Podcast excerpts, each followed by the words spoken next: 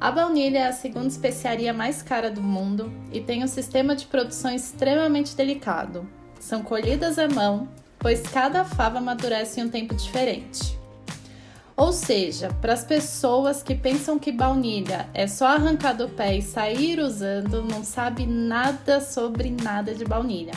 E por isso, eu convidei o Luiz Camargo, cozinheiro, especialista em biodiversidade e atua com projetos na área de alimentação e tem quase 10 anos de experiência no mercado de baunilha.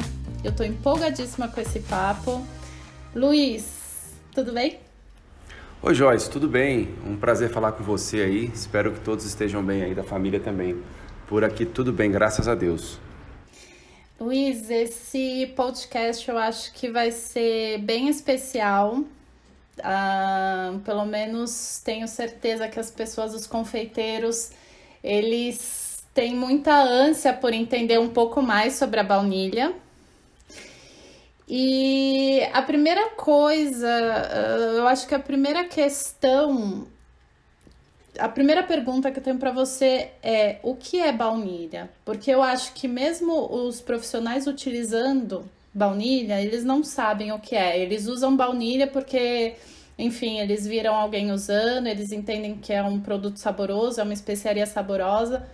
Mas eu tenho lá minhas dúvidas se os profissionais realmente sabem o que, que é a baunilha. Legal, legal. Uma, é uma ótima pergunta para a gente iniciar. Primeiro, obrigado aí pelo convite, pela oportunidade de a gente poder falar um pouquinho aí do trabalho e também especificamente sobre a baunilha. Bom, Joyce, realmente tem muitos profissionais, não só na confeitaria, né? Mas eu poderia dizer de outras áreas aí da alimentação e da gastronomia que não conhece realmente da onde vem a baunilha.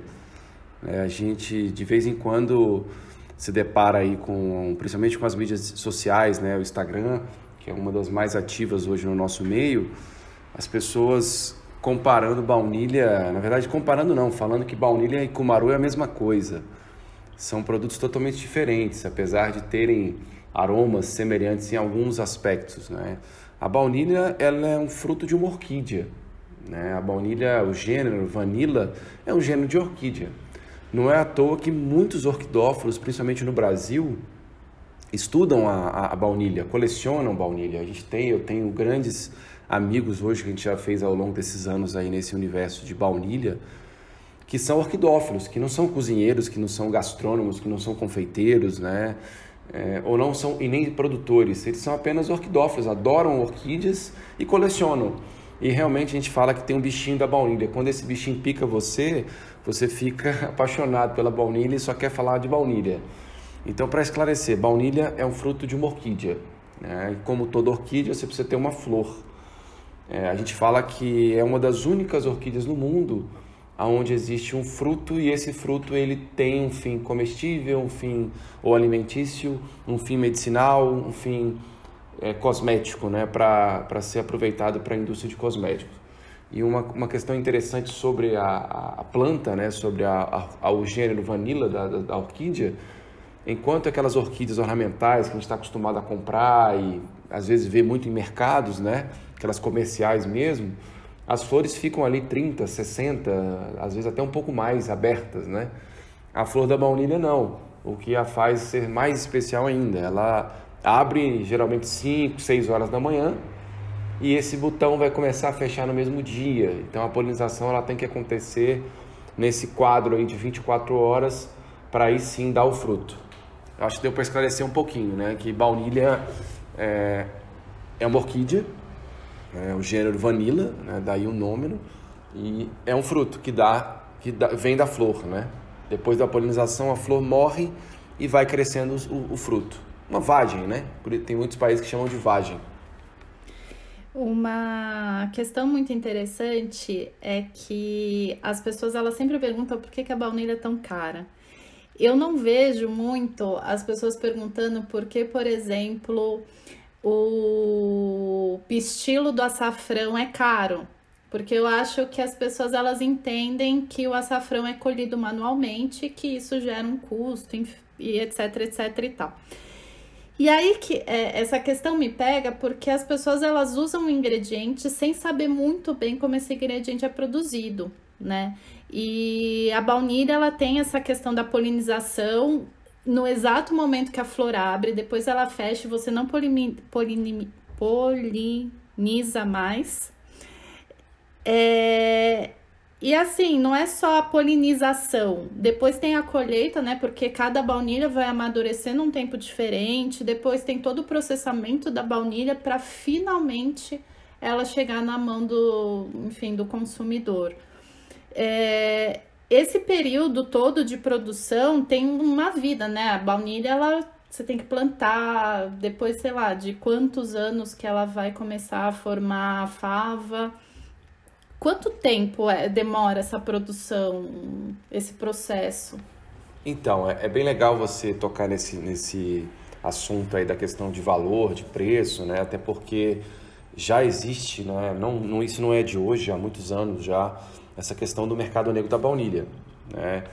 É, eu já, como você falou na introdução, já tenho quase 10 anos trabalhando nessa cadeia. É, fiz um trabalho durante 5 anos pelo Instituto Atá, tentando ajudar uma comunidade quilombola na produção, né? não só no extrativismo que é feito hoje. Foi um projeto muito bacana que a gente desenvolveu junto com o Instituto. O projeto se findou no final de 2018 e de lá para cá o Instituto tem tentado continuar, porque não é fácil introduzir uma cultura tão especial, tão específica como, como baunilha, ainda mais sendo baunilha nativa. Né? Depois a gente vai poder falar um pouquinho de baunilha nativa e baunilha importada ou baunilha que vem de outros países.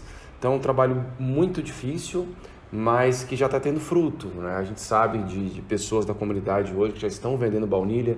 Querendo ou não, foi, foram sementes que nós fomos colocando ali e de uma certa forma o resultado foi, foi, foi acontecendo de forma natural. Né? E quem já trabalhou com projeto social sabe o quanto que é difícil. E hoje a gente tem, fora esse trabalho que a gente desenvolveu pelo Instituto, hoje eu tenho com alguns parceiros aqui no, no DF, em Brasília, a gente tem uma, uma plataforma que acho legal a gente poder falar, que a gente procura, a gente procurou desenvolver um comércio justo é, e sério sobre a cadeia da baunilha. Né? Quando você fala de preço, o que, que acontece?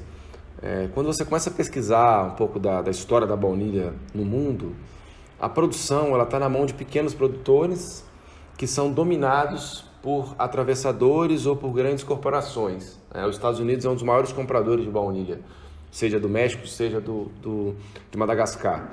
E, e, são, e essas regiões, principalmente Madagascar, as ilhas que tem lá para cima, elas são ilhas, são lugares de difícil acesso, né, onde existem vários fatores sociais que colocam essas comunidades em risco e é aquela, aquela questão do dinheiro. Né? Quem tem o dinheiro acaba determinando o valor do mercado. Então, para um produtor que está ali numa zona que é vítima constantemente de tufões, furacões, né, enchentes, Há um problema grave de saneamento nessas regiões aí de Madagascar, que hoje é o principal polo de produção de baunilha no mundo, são em torno de 55% da produção de baunilha do mundo hoje vem de lá. E aí os atravessadores, essas grandes corporações que eu te falei, elas vão lá e negociam o preço que elas querem. É. Então, quando você pensa que um produto tão valioso, é, infelizmente a produção está na mão de pessoas que não conseguem acessar o mercado, por exemplo, como é que um produtor lá em Madagascar consegue acessar o mercado em São Paulo? Ele não consegue. É muito difícil. Né? Esse é o problema da cadeia da alimentação. Né? São várias cadeias. Tentar cortar essa cadeia é às vezes até um risco de vida. Né? Porque já recentemente a gente leu uma matéria que saiu num, num grande é, não, acho que não, não, sei se foi um jornal ou uma revista de grande circulação no Brasil, falando do, do mercado negro da baunilha, e os produtores de baunilha em Madagascar eles fazem a proteção do seu plantio com R15. Né? Acho que você, você acompanhou isso, né? Mas quando você vai é, visitar um produtor desse, a gente sonha um dia poder ir lá, eu já fui em outros países, mas lá está no nosso radar, a pandemia não deixou a gente planejar isso. Você imagina que, o, que a pessoa mora bem, que tem uma condição de vida legal, afinal ele é um produtor de baunilha. Né? Não é o que acontece. Porque infelizmente nessa cadeia da baunilha, onde quem acaba ganhando mesmo é quem está na ponta.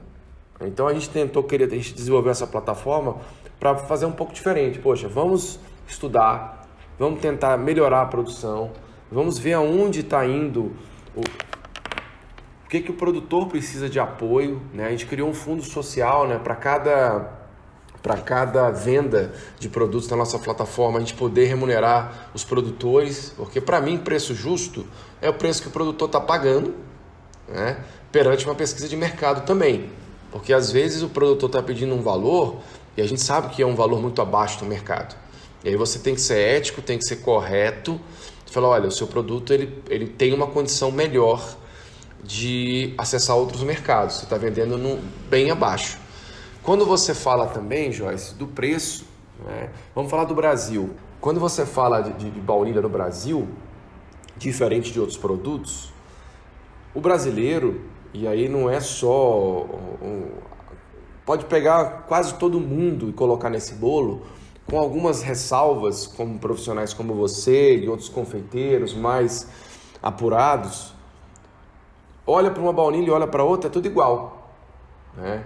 Então as empresas que hoje fazem importação de baunilha, elas não são específicas de baunilha.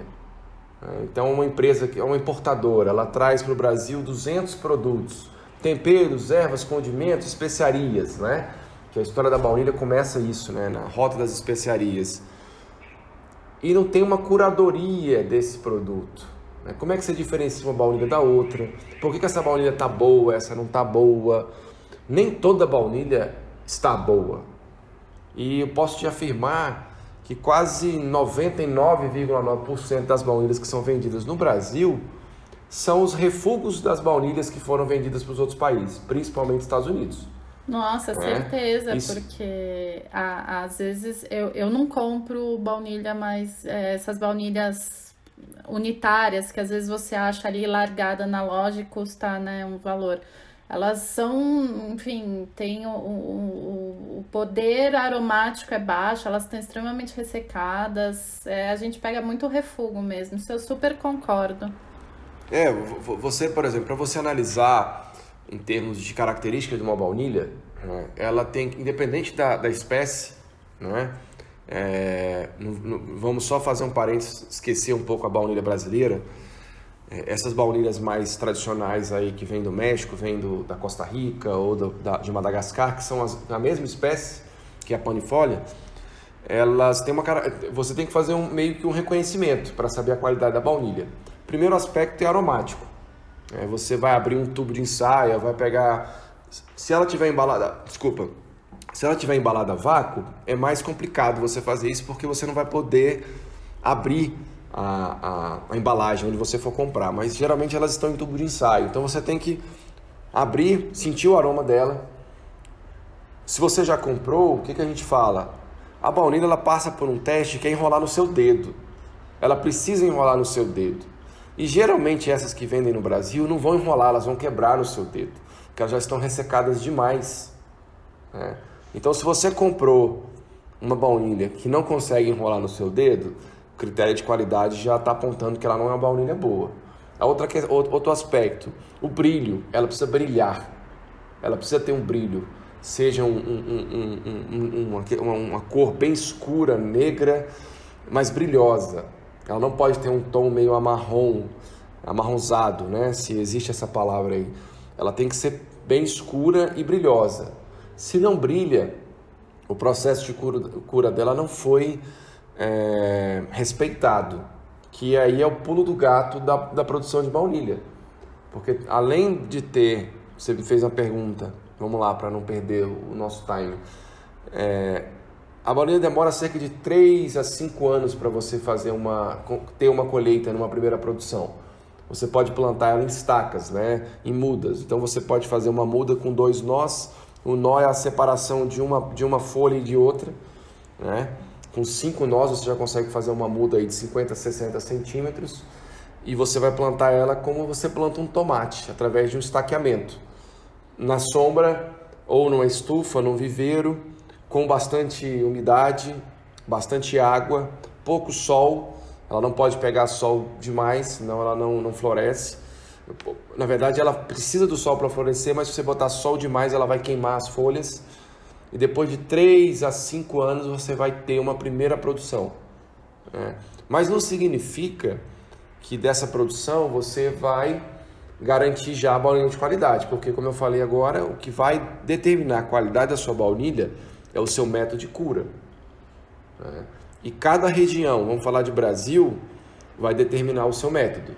Ela precisa de sol, sombra e tempo.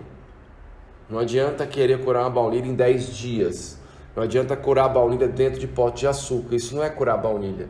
A gente, a gente coloca, pelo contrário, a gente coloca uma baunilha dentro do pó de açúcar quando a gente já usou todas as sementes dela e quer fazer um açúcar ali aromatizado, né? que é diferente de açúcar de baunilha, porque o açúcar de baunilha a gente geralmente faz assim, a gente tritura toda a fava com semente, com a, toda a casca dela, peneira para separar os, os, pedaços mais grossos. Esses, esses pedaços a gente, a gente usa para colocar no extrato e aí sim eu adiciono o açúcar. Aí eu estou tendo um açúcar de baunilha. Agora, pegar um, um quilo de açúcar, um pote, colocar uma fava que você já raspou toda a semente e falar que isso é um açúcar de baunilha, não, isso é um açúcar com aroma de baunilha. Né? E eu já vi muitos erros, as pessoas, ah, vou curar a baunilha, coloca para secar dentro do pote de açúcar. Não, você não pode secar cacau num pote de açúcar, o cacau precisa de tempo também, né? Ele vai muito nessa, nessa ótica do cacau, né? Ele é ferment... A baunilha é fermentada. Ela é um produto fermentado. Você falou do, é, dessa questão é, social de, de instruir os produtores. Isso me fez lembrar que na Associação Bintubar, acho que no primeiro evento que a associação fez aqui no Brasil, eles trouxeram a doutora Carla Martin, da Chocolate Institute, e ela falou sobre um, um, projeto que, enfim, já deve estar mais desenvolvido do que na época que ela deu a palestra aqui, sobre avaliação da qualidade do cacau através de um método que é usado para o café, né? E por que, que ela fez isso? Para instruir os produtores a, a entenderem a qualidade do seu produto e Uh, e no momento que um comprador chegasse lá, ele poderia, com todo o conhecimento e sabendo o produto que ele tem em mãos, fazer o valor mais justo da venda do cacau. É, isso com a baunilha, enfim, a gente sabe que, que a, a baunilha, hum, Madagascar, pelo menos, se fala muito desse mercado negro da baunilha é, e da, do, da discrepância entre o valor de venda e o valor que o produtor recebe. É, e do fato disso ser quase, quase, quase que um trabalho escravo. Obviamente, isso aqui no Brasil e com o projeto, seu projeto O Baunilhas, vocês estão criando toda essa rede de produção e de, de incentivo ao produtor. É, como que o mercado internacional, como você acha que o mercado internacional vai ver isso? Porque, querendo ou não, vai, é uma concorrência forte. A, nossa baunilha, a baunilha do Cerrado, a baunilha amazônica, ela é uma baunilha maior, muito mais pesada, possivelmente com um, um, um teor aromático da vanilina muito maior. Como que a gente vai proteger isso da ganância, né, desse mercado tão tão, digamos assim, esquisito.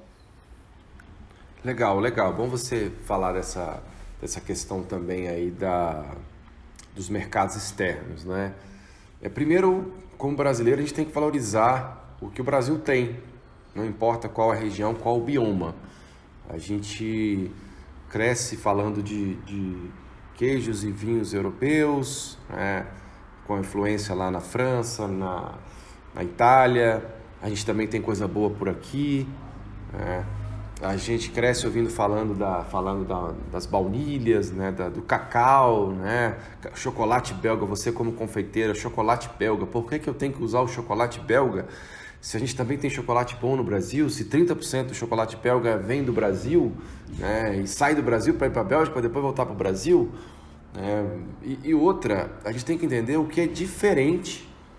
Né? Não tem que ser é diferente, é a mesma coisa você comparar um café coado com café expresso.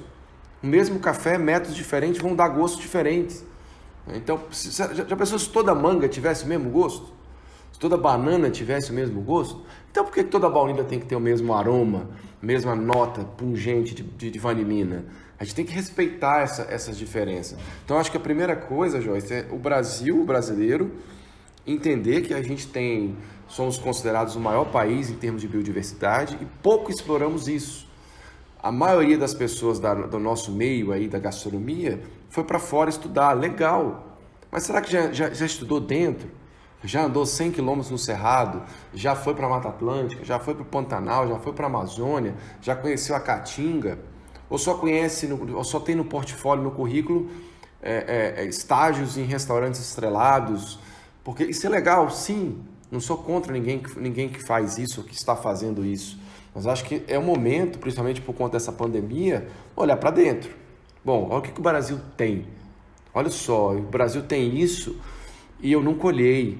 E a gente, quando a gente começou a pesquisar um pouco dessas baunilhas do Brasil, a gente tem relatos de, de, de pessoas assim de é, 60 anos, 70 anos, que os avós usavam essas coisas. Né? Cora Coralina, que você conhece a história dela, usava baunilha.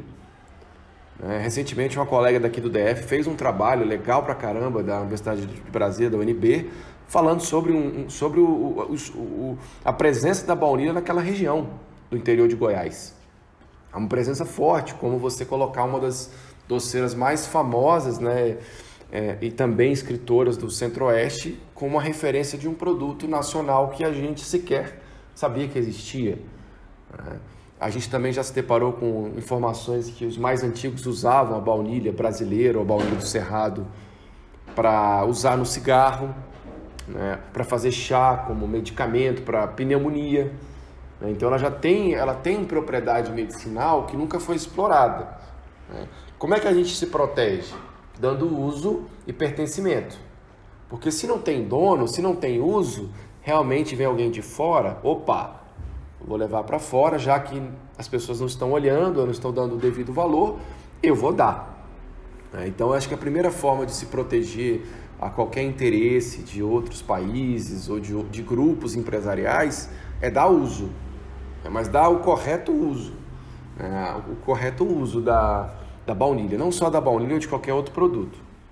Esses dias eu vi, eu que eu não vou lembrar qual foi o cozinheiro, mas era um cozinheiro de fora do Brasil que estava lá nas mãos com uma baunilha do Cerrado, é, usando, enfim, exibindo a sua linda e gigantesca baunilha do Cerrado.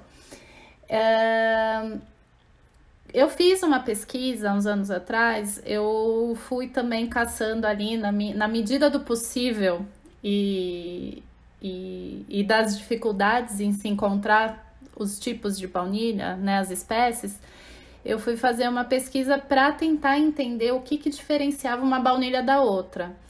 Uh, foi uma pesquisa que eu acabei interrompendo porque as baunilhas que chegavam até mim estavam secas, eu não sabia como tinha sido o método de produção, como tinha sido a colheita, não tinha maiores informações para poder seguir com a pesquisa.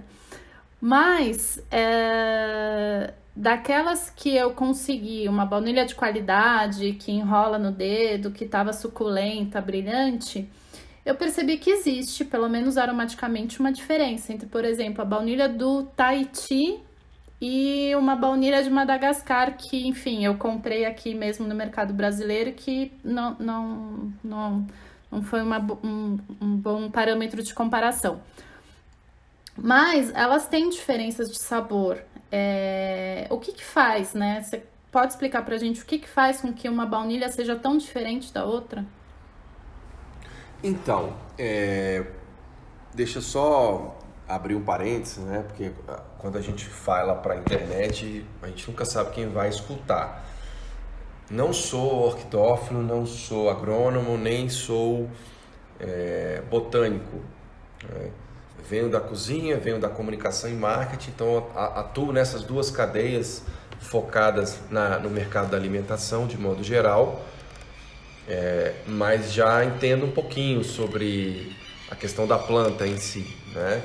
mas não, não sou botânico, né? Com certeza tem, tem muitos amigos que são, a gente já fez expedições no Brasil aí com, com botânicos que fazem trabalhos incríveis principalmente ali na, no Rio de Janeiro, em São Paulo. Tem o Dr. Emerson. O Dr. Emerson faz um trabalho legal, a gente está fazendo esse trabalho até junto, que é para tentar identificar qual que é o predador da baunilha brasileira.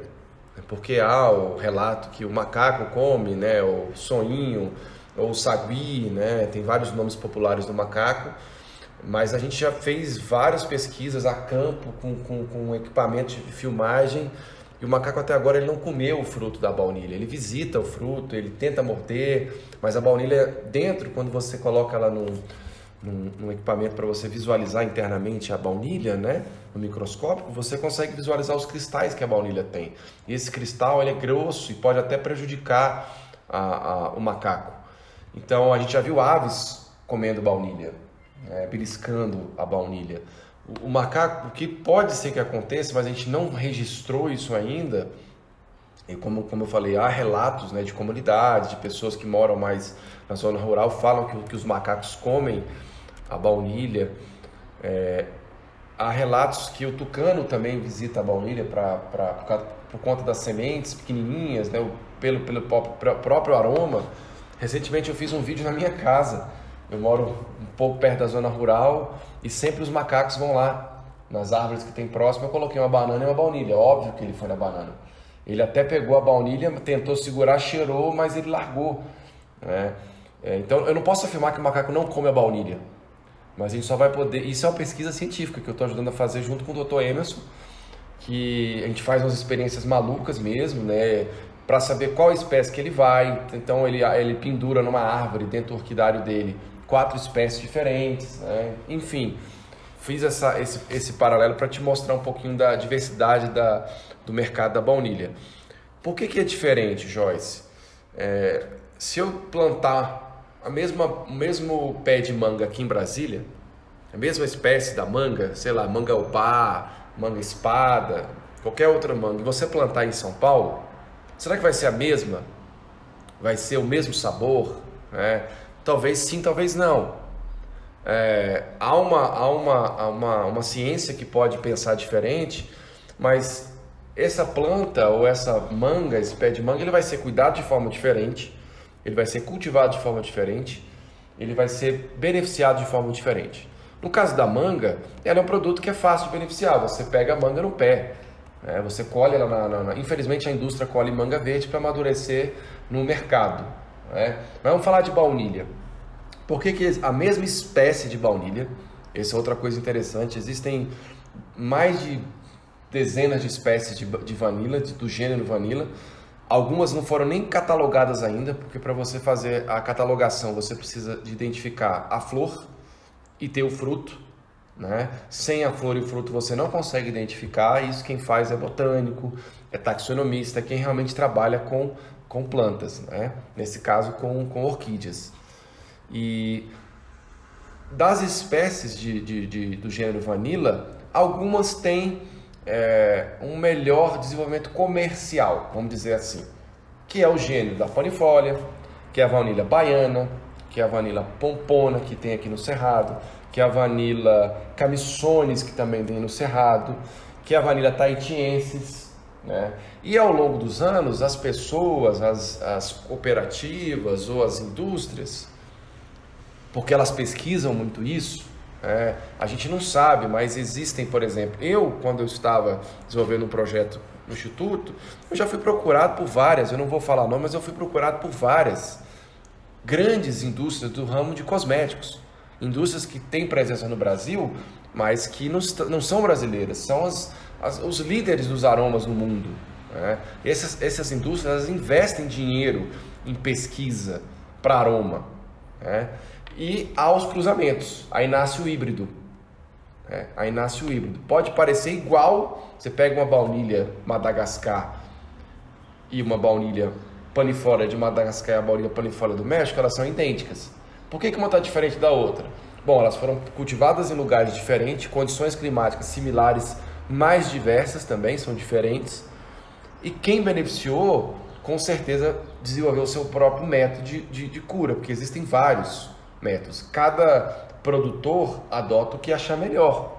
Né? Tem gente que faz o beneficiamento a frio, tem gente que faz o beneficiamento 100% com o calor do sol, Tem gente, tem, quando eu falo gente, são produtores, tá?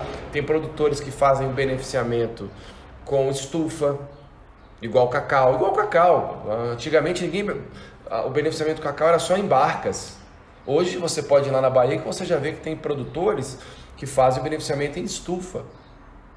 Então isso vai mudando, né? Cada um vai vai aprimorando o seu método. Esse é um dos motivos de terem as mesmas baunilhas com espécies iguais, mas características aromáticas diferentes.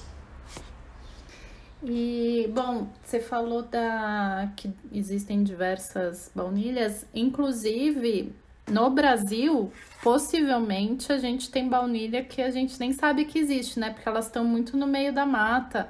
Uma pessoa me escreveu falando que na região dela, outro dia ela saiu andando, ela encontrou baunilha na, na beira da estrada.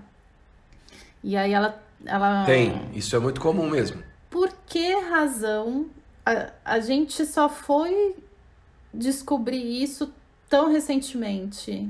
Isso estava escondido? Por que, que só agora assim deu esse boom de baunilha do Cerrado? Olha, é, é uma pergunta interessante, Joyce. A baunilha do Cerrado, na verdade, é, é um nome que foi cunhado, né? ou que foi criado, porque botanicamente esse nome não existe. É. é ela pode ser que um dia é, você consiga, junto com o apoio do Ministério ou algum órgão de controle ambiental, ou órgãos que fazem registros, você, por exemplo, INPI, o próprio SEBRAE, que consegue fazer identificação, é, identificação de origem, né? É... Porque a baunilha do cerrado ela também ocorre na Mata Atlântica, entendeu? A mesma espécie que tem no cerrado ela também é na Mata Atlântica. Então como é que eu comercializo? Eu falo baunilha do cerrado, mas ela pode ter sido extraída ou produzida na Mata Atlântica. É. Mas isso é uma, é uma, é uma questão que já está aí, está no mercado, as pessoas já conhecem, as pessoas já procuram, seja cozinheiro, confeiteiro, restaurante, chefe, indústria, as pessoas já conseguem, se você digitar no Google Baunilha do Cerrado, aparecem muitas coisas. Né? Eu acredito que também o projeto que a gente fez no passado ajudou a promover isso daí, né? deu uma visibilidade à espécie, a, a esse produto em si, a baunilha, assim como é que também trouxe algumas preocupações do ponto de vista da comunidade, né, do ponto de vista social também. Né, é, na, naquele caso específico, era um projeto de desenvolvimento social e não comercial. Né? Ah, na época a gente nunca, a gente não tinha nenhum interesse, né? isso, isso se mantém ainda perante o Instituto, de, de, de, de lucro. Muito pelo contrário, a, a, a, o discurso era muito claro, era assim, olha pessoal, vocês produzem aqui uma série de coisas do Cerrado. E aqui na região de vocês tem um produto que, incrível que o mundo quer comprar, o Brasil precisa conhecer. Vamos beneficiar isso também, vamos colocar mais esse produto dentro do, do arcabouço de produtos que vocês já têm. Essa, esse era o discurso. E por, por um outro lado também, eu acredito que, que no nosso caso aí da gastronomia, a gente vai muito para o modismo, né, Joyce? As pessoas tendem a querer copiar o que o outro está usando. Ah, eu vou usar a baunilha do Cerrado porque o chefe usou, porque eu vi num programa, porque não sei o quê. Mas não pesquisou a fundo se ela realmente é uma baunilha boa. Eu vou usar só porque é do Cerrado. Eu te confesso que já me deparei com vários produtos e são ruins. É. Não é porque está o nome baunilha do Cerrado no rótulo que é uma garantia de qualidade. Não é. A não ser quando você já conseguir domesticar esse método de produção, porque a produção da baunilha do Cerrado no Brasil, ela é muito recente. Hoje o que existe de baunilha do Cerrado, e aí abra, abra-se uma, uma outra discussão, que não é uma espécie só que a gente está falando, que a gente consegue encontrar ou no Cerrado ou na Mata Atlântica, né? Porque são muito parecidas, né? Essas, essas informações. Só no Cerrado, aí eu posso falar Goiás, Distrito Federal, Mato Grosso, e Bahia também, que tem uma mancha de cerrado, a gente consegue encontrar cinco espécies de baunilha. Identi encontrar não, identificar. A gente identificou isso. Tem um estudo que eu ajudei a escrever num livro do Ministério do Meio Ambiente chamado Plantas para o Futuro. que nós colocamos lá os gêneros de baunilha que nós encontramos e conseguimos classificar. É, é um trabalho de uma equipe, tem botânico, tem pesquisadores por, por trás desse trabalho, porque como eu te falei anteriormente, para você identificar e reconhecer que espécie que é aquela ali, tem que ter a flor, tem que ter o fruto. Tá? Então, cinco foram catalogadas, mas com certeza, ou com quase certeza, podem haver outras, seja no Cerrado, seja na Mata Atlântica, no Amazonas, porque ela, ela dá muito bem nessas matas úmidas, né? É, em áreas de transição também ela vai muito bem. Então acredito que que ajudou a dar esse boom na baunilha. É... O cerrado também pegando fogo foi uma questão de valorizar muito a baunilha. As pessoas começaram a entender que desenvolver essa cadeia era importante para preservar o cerrado, porque elas estão em áreas de conservação. E como eu falei anteriormente, eu acho que o, o essa questão da, da gastronomia, da, da, questão de. Às vezes falta um pouquinho de identidade nos profissionais, não é nenhuma crítica, é, mas acho que tem que pesquisar mais, sabe, Joyce? Acho que tem que entender mais a origem do produto, de onde ele vem, qual a história que ele conta, antes de querer usar a baunilha só pelo status que ela está exercendo naquele momento. Porque daqui a pouco isso vai passar. Daqui a pouco vai aparecer outra, outra joia. Igual é o chocolate belga, né? O chocolate belga foi, foi essa joia muito, muito tempo aí na, na gastronomia e aí tá entrando outras coisas. A baunilha do Cerrado entrou. Né? Eu conheço empresas que usaram, empresas sérias, que já usaram baunilha do Cerrado na sua composição dos seus produtos, mas que eu sei, pela origem do fornecimento, que não era uma baunilha de boa qualidade. É. Mas aí quando você vai acompanhar ver o stories, o storytelling dessa empresa, é lindo, é de chorar de lindo. Mas infelizmente não, não tem qualidade. Isso é uma preocupação que a gente também tem que ter como consumidor, né? seja com, ou como pesquisador, como profissional da alimentação. Peraí, então eu tenho que levar o que tem de melhor. Entendeu? Foram poucas pessoas que eu conversei nesse meio da, da gastronomia que quando eu apresentei uma baunilha de verdade, ó, oh, isso aqui é muito diferente do que eu já tinha visto. Porque vocês, você ir lá no pé, no meio do mato, puxar uma baunilha de uma planta e deixar ela secando esperar que ela vai fazer a mágica, não vai. Não vai. É tempo, né? É tempo.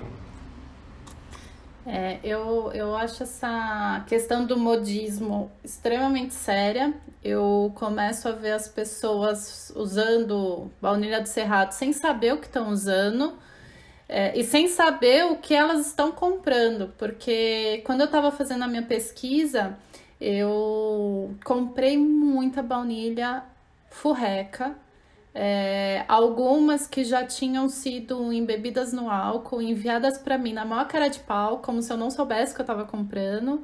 É, e, e, e realmente eu acho que as pessoas elas não buscam saber aquilo que elas estão usando. Elas usam simplesmente porque elas estão naquele pensamento coletivo de que preciso usar e que se eu colocar e falar que eu estou usando baunilha do cerrado, eu vou ter um destaque maior, sei lá, na venda dos meus produtos, ou então eu vou ser identificada como uma profissional é, ferradona, diferente, enfim.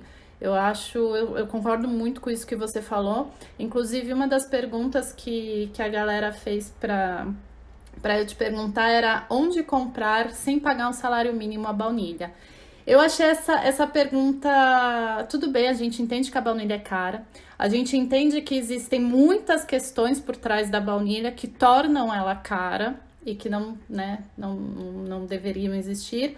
Mas eu acho que a gente também deveria entender que a baunilha, assim como um produto, sei lá, o açafrão, um caviar, produtos mais especiais, de, enfim, de produção mais difícil, trabalhosa, eles precisam ser utilizados com a sabedoria que eles pedem, né? Você não vai sair tacando baunilha em tudo, uh, ou, enfim, queimando a baunilha como você coloca açúcar ou sal em algum alimento. Você tem que usar esse, esse produto com sabedoria.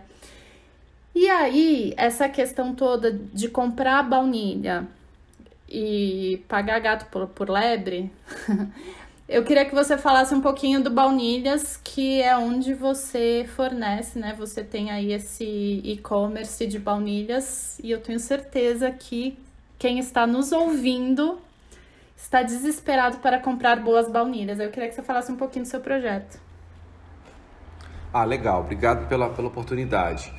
A gente criou essa plataforma, que é uma das coisas que eu tenho dedicado um tempo, né? é, para promover um pouco de conhecimento né, é, e tentar levar um pouco de retorno para quem está produzindo ou para quem está fazendo extrativismo. Tá? Então essa plataforma está no ar, o site, acho que depois a gente pode publicar aí quando você for fazer a, a o post. É, a nossa ideia também é, é, desenvolver novos produtos com a baunilha. A gente está fazendo nesse exato momento pesquisa com pasta de baunilha, extratos de baunilha, café com baunilha, enfim, uma, uma série de, de, de, coisas que eu já fazia isso de forma caseira e estamos fazendo agora de uma forma profissional e artesanal também, né? Porque somos pequenos, queremos ficar pequenos, né? É, então, em breve as pessoas já podem comprar diretamente lá do site e receberem produtos de qualidade, né? porque como você falou, é, usar um produto só por usar, como é que você garante a procedência? Como é que você garante a qualidade daquele produto? Para quem que você vai reclamar? E com relação ao preço, é, o que, que a gente pode falar sobre o, preço? Primeiro que baunilha é uma especiaria, especiaria você usa pouco. Se você tem um produto de qualidade, se você tem um produto que no caso dessa baunilha aí, que gente, dessa espécie que a gente hoje usa também, porque a gente não trabalha só com baunilhas do Cerrado, a gente tem baunilhas da Mata Atlântica, a gente tem baunilhas do Pantanal. A gente também trabalha com algumas baunilhas que vêm de fora, com um parceiro nosso que faz isso há 20 anos, com um fair trade absurdo que ele desenvolve com as comunidades. E então quando você trabalha com essa do cerrado, você tem uma baunilha que pode pesar em média 20, 25 gramas, né? ou seja, quase 10 vezes mais que uma baunilha de Madagascar. Então quando você coloca na balança e faz a conta matemática, ela não é cara. Né? Você, tem que saber usar. Eu tenho um outro projeto meu, paralelo, Joyce, que a gente está fazendo, estou fazendo uma marca de sorvete com foco no Brasil. Né? E há um mês atrás eu tive a honra de receber aqui o Francisco Santana, um amigo querido, que é um, conhece ele de São Paulo, cara absurdo o conhecimento que ele tem, ele conhece muito sobre baunilha. Ele sim foi uma das pouquíssimas pessoas que eu consegui aprofundar essa história da baunilha nesse mercado da alimentação, porque ele realmente conhece. E a gente fez alguns testes com só para você ter ideia da dimensão quando você sabe tem um produto de qualidade na mão e sabe usar, você consegue extrair o melhor dele. A gente conseguiu produzir uma calda de um sorvete de baunilha. Foram mais ou menos acho que 10 litros de calda. A gente usou para esses 10 litros de calda cerca de 10 gramas de baunilha. Né? Ou seja, uma grama por litro. E ficou incrível. Ou seja, eu não usei muito. Eu não usei muito. É, e a qualidade tá bom mesmo. A qualidade, né? Porque essa cura, a gente que faz a cura. Hoje, a gente procura, dependendo da produção, dependendo de quem são os produtores que a gente pode acessar, porque a baunilha ela só dá uma vez ao ano, algumas espécies dão duas vezes ao ano, né? É, a gente também quer que o produtor ou extrativista consiga vender para quem ele quiser, da forma como ele quiser. A gente orienta também. Já demos várias é, é, oficinas online de como beneficiar melhor a baunilha desses pequenos produtores, agroextrativistas, do Cerrado da Bahia, que também é, é, é um pouco de Cerrado e Mata Atlântica. Mas hoje a gente já desenvolveu o nosso próprio método de cura. A gente tem um armário, a gente tem um forno e a gente vai testando. Né? Poxa, ficou legal, não ficou legal, vamos, me vamos melhorar. Então, se você, se você entende o produto, desde como ele é produzido, como ele é beneficiado, é, e para você fazer a sua receita, é, a gente fala que tem que ser de trás para frente. É, peraí, deixa eu entender o que, que eu tenho aqui, para eu extrair o melhor dele aqui. Acho que isso aí é, é, é, é uma obrigação de um bom profissional, entender o que está na mão dele, para aí sim ele começar a trabalhar. Da planta ao prato. É, e a pergunta final, é, isso é uma pergunta que me fazem muito. Como que a gente guarda a baunilha? Tem gente que fala que tem que colocar no freezer, outros que tem que pôr na geladeira, outros que tem que manter a vácuo. Como que a pessoa ela comprou a baunilha? Como que ela guarda essa baunilha na casa dela, na cozinha, no restaurante? Qual que é a melhor maneira então, assim? As pessoas, as pessoas perguntam muito isso mesmo. Né? Eu acho que existe, existem dois aspectos. É, a primeira é a quantidade que você tem para guardar. Às vezes você tem pouca, às vezes você tem muita. Então acho que vai depender, vai depender um pouco dessa, dessa primeira questão. É, você pode guardar no freezer? Pode. Você pode congelar a baunilha. Eu não congelaria uma baunilha, congela, congelaria um quilo de baunilha, meio quilo de baunilha, congelaria. Não, não, tem, não tem problema. Né? Assim como não tem problema você deixar elas num pote de vidro hermeticamente fechado. Não tem problema. É, numa das viagens que eu fiz para fora do Brasil para pesquisar baunilha, em 2016, eu tive na Costa Rica. E lá eu visitei um produtor que é americano, que mora na Costa Rica há muitos anos, produção, tem uma produção linda de especiarias, cravo, cardamomo e produz baunilha. Né? Ele me mostrou o acervo de baunilha que ele guarda. Eu vi baunilha de 1995. Né? Você podia abrir e falar, olha, essa baunilha foi, foi beneficiada ontem, porque ele guardou, guardou bem as baunilhas, né? Você não pode ficar abrindo o frasco toda hora, não tem problema você colocar no, no, congelador. Eu não colocaria no açúcar, porque é aquilo que eu falei antes, né? Não tem nada a ver. Você, pelo contrário, o açúcar é hidroscópico, tem a propriedade hidroscópica, ele vai roubar um pouco da umidade do, da baunilha. Como você já falou aí também, você já comprou baunilha embebida em açúcar ou em álcool. Né? E, e, ela, ela solta a, a, a, a com composto alcoólico também a baunilha, se ela não for bem curada. É porque ela pode fermentar. Então, se você pegar uma baunilha que não foi totalmente seca, curada, e colocá-la dentro de um pote e colocar de açúcar, o açúcar vai roubar toda a umidade dessa baunilha. Eu tenho aqui no, no, no escritório, né? Eu tenho, uh, fica uns, uns 4, 5 dedos só de açúcar líquido.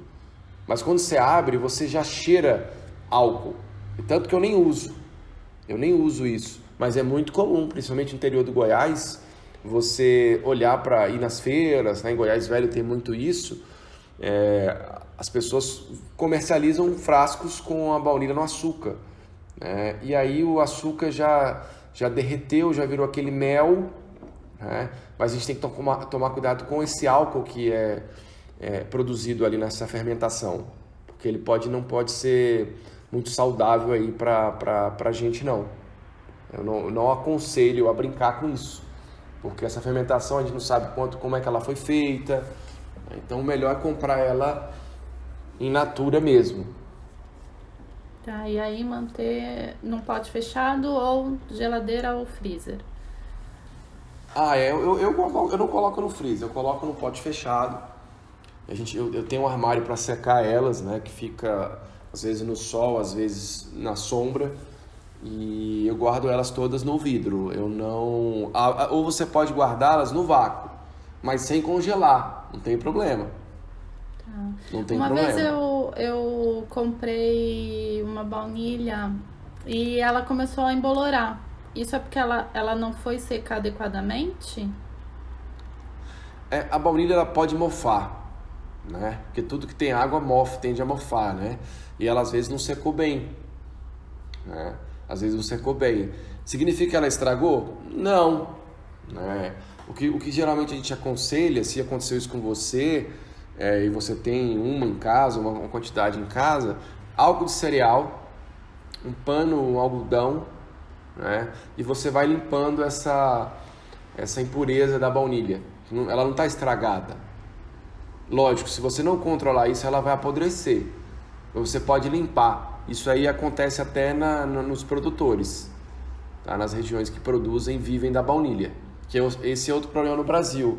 O Brasil ainda não tem uma região que depende da baunilha, assim como o México tem, Madagascar tem. Né? É, quem sabe a gente consegue fazer isso.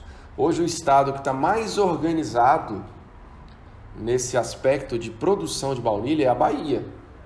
Principalmente ali na região de Ilhéus, próximo a Ilhéus, porque já existem cooperativas, é, pequenos produtores de cacau que também estão produzindo baunilha. É, hoje já, já, já tem uma. Hoje é o estado mais organizado nessa produção da baunilha. Só que por outro lado, só para concluir aqui o, a nossa participação, Joyce, o que a gente lamenta é que esse conhecimento da baunilha, principalmente da produção, fica na mão de poucos. Fica na mão de poucos. Por quê? Porque ela vale muito. É. Vamos pegar o piqui. Piqui, na verdade, você não precisa nem produzir, você coleta o piqui no cerrado. Mas sei lá, pega um, um, um, ah, eu quero investir numa produção tal. Você vai encontrar dezenas de cartilhas e artigos científicos, e manuais e equipe técnica para te auxiliar a produzir aquilo ali. Quando você vai para baunilha, o mercado se fecha. Né? E no Brasil já acontece isso, é ruim. Eu já estive na Bahia duas vezes, tive agora três semanas atrás por conta do, do projeto Brasil na Caixa, que você conhece bem, que é um projeto de promoção da biodiversidade no Brasil. E para visitar um produtor de baunilha é a coisa mais difícil. Porque ninguém quer abrir a sua produção com medo de perder mercado. E o que acontece se você aumenta o mercado? O preço pode cair. Eu não penso assim. Eu acho que não é só a quantidade de produtores que vai sustentar o valor comercial de um produto. Sim, e sim a qualidade, a história, o retorno social. Então, o que eu posso falar sobre baunilha, ensinar ou aprender, eu quero. Quero difundir o conteúdo. E é uma coisa que infelizmente ainda ocorre em algumas regiões. Ninguém abre o, o ouro. Por exemplo, você já deve ter ido em festival de chocolate em São Paulo. Ou nesses salões de chocolate que acontecem em São Paulo, em Ilhéus. Né? Lá em Ilhéus tem mais de 12 produtores de baunilha. Ano passado eu fui ao festival do chocolate.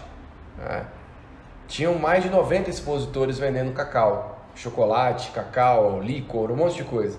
Não tinha ninguém vendendo baunilha. Sendo que ali tem mais de 12 produtores de baunilha. Então é um mercado que você fica assim, mas peraí, por que, que ninguém fala? Cadê a informação? Para onde está indo a baunilha que é produzida aqui?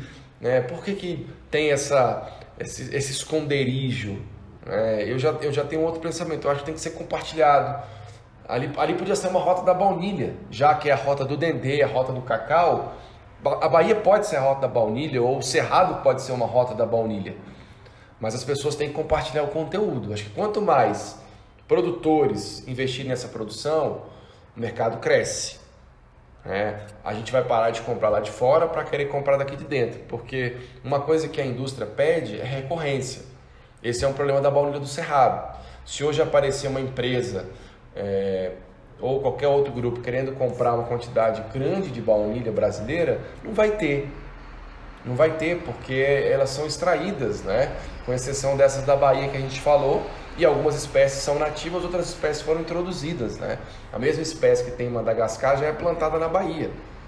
Eu tenho aqui baunilhas da espécie da, de Madagascar, que é a paniflora, que são plantadas na Bahia.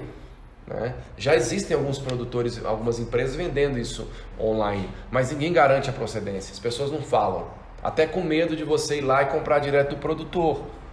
Né? Eu sou a favor de uma cadeia justa, seja para o produtor, para o comerciante ou para quem está fazendo um trabalho não de atravessador, mas de elo, porque é preciso esse elo. Né? É preciso alguém que vá lá, que se disponha, que se desgaste, que corra risco para poder levar um produto para você. E às vezes o próprio produtor, ele não quer ter dor de, essa dor de cabeça. Ah, não, o meu negócio é produzir. Prefiro que alguém venha aqui, compre, leve tudo, me pague à vista e, e tchau. Só que esse tchau, às vezes ele não sabe que o cara está vendendo 4, 5 vezes mais caro que ele, que ele vendeu para ele. É, é isso que a gente tem que tentar fazer. Que quem compre de um produtor, de um pequeno extrativista, devolva alguma coisa. Não só em forma de conhecimento, em dinheiro mesmo, que é o que precisa. Olha, tá aqui, ó, fizemos juntos, e aí você vai retroalimentando esse mercado para que ele cresça e que ele pegue realmente uma, uma história séria. Super concordo, óbvio. eu a minha pesquisa que eu acho que eu tentei levar aí por quatro anos também fui super desmotivada porque cada pessoa que eu encontrava e que podia compartilhar o conhecimento comigo e ajudar na pesquisa, ajudar a, escrever um artigo científico sobre a baunilha no Brasil, eu tive muita, muita dificuldade, isso acabou de me, me desestimulando. E aí eu, eu larguei. Então eu acho que, que a gente tem que ter mais conhecimento e isso só, na minha opinião, só beneficia todo mundo. Bom, Luiz, Com muita. Certeza. É, e bom, e a gente segue na luta, né? Compartilhando. Tem que É... compartilhar, né? É, Acho que, que quando você. Conhecimento bom tem que ser compartilhado. Foi o tempo de vocês, você como confeiteira e cozinheira, de esconder receita. né? Não tem que esconder receita, esconder fonte, tem que falar. Tem que falar. né? É, a gente não está aqui para ser o certinho da vez, né? e sim fazer o que, é, o, que, o que tem que ser feito. De uma forma clara, honesta, transparente. né? Proteger a, a biodiversidade, proteger quem está ali na, na ponta, fazer um comércio justo, porque na, essa cadeia da baunilha é uma cadeia séria, é, é uma cadeia que todo mundo quer fazer, mas quando vê as dificuldades pula fora. É melhor ficar comprando e, e usando baunilha sem qualidade, né, do que ir atrás do que tem de bom no Brasil. Exatamente. Então, para todas as pessoas que sempre me perguntam fornecedor de baunilha, aqui tá o Luiz com baunilhas.com.br. O Instagram também é baunilhas.com.br, né, Luiz? Isso, tá no ar lá, já tem alguns produtos que a gente está colocando, a gente está fazendo alguns testes também. A gente tem baunilha da Mata Atlântica, já da Bahia, que a gente colocou, extrato também estamos desenvolvendo, mas é tudo uma coisa pequena, esse não é o nosso, o nosso objetivo virar um, um empório gigantesco de toneladas e toneladas, não. É vender qualidade, é levar qualidade né, para quem quer fazer alguma coisa com, com qualidade que entenda da, a origem do produto. Então, informação boa, informação compartilhada. Estamos aí compartilhando baunilhas com uh, os ouvintes do Sobremesa e também é, deixar frisar aqui que comprando as baunilhas do, do Luiz, vocês também vão estar tá aí incentivando a pesquisa, a busca e o crescimento desse mercado aqui no Brasil. Luiz, muito, muito, muito obrigado pelo seu tempo, por esse bate-papo. E a gente se vê por aí em outros milhares de projetos. Tamo junto e é isso. Com Você certeza, Joyce. Eu aqui agradeço a oportunidade de poder falar um pouquinho né, dessa, dessa paixão que a gente tem sobre baunilha, né? Que está muito atrelada ao doce, mas ela pode ir para o sal também, assim como tem ido muito para as bebidas, né? É, obrigado você pela oportunidade aí, um sucesso para vocês aí. Obrigada e a gente se vê no próximo episódio. Tchau, tchau.